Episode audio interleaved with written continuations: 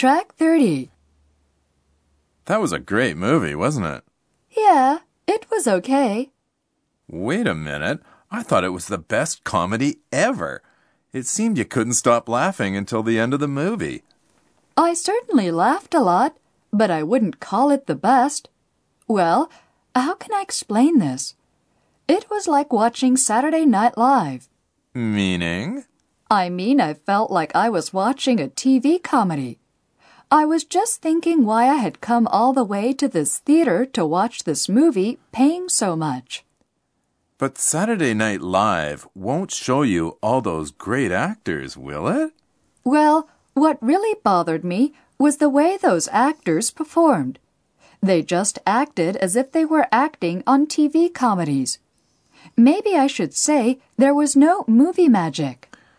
Okay, you're right about the movie magic thing, but you won't say you didn't enjoy the movie, will you? I told you it was okay, and I laughed a lot. Good. That's all I want to hear.